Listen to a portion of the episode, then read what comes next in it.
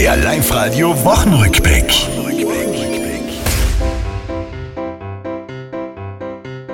Schneefall im November?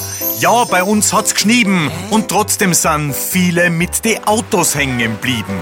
Ich trink im Winter immer und nicht nur gegen Durst. Anderen ist der Schnee egal. Ich freue mich auf jede Jahreszeit und wir haben es sowieso schön da. Das ist bleibt so kalt wurscht. Ja, der Winter kommt. In Innsbruck steht bereits der Christbaum in der Altstadt. Ein weihnachtlicher Reiz. 3G am Arbeitsplatz reizt auch, doch es gibt zum Glück dort Sachen, die noch schlimmer sind. Dass manchmal oft an Landler umgeschalten hat und ich hoch eher an modernere Musik.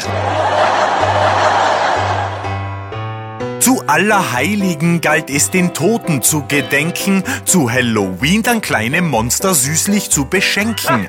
Manche bei dem Brauch vor Schreck und Wut verharren, sie finden nämlich gar nichts dran. Das ist eine Frechheit. Wir haben eigene Kultursachen am für blöd verkaufen mit diesen Schmorren.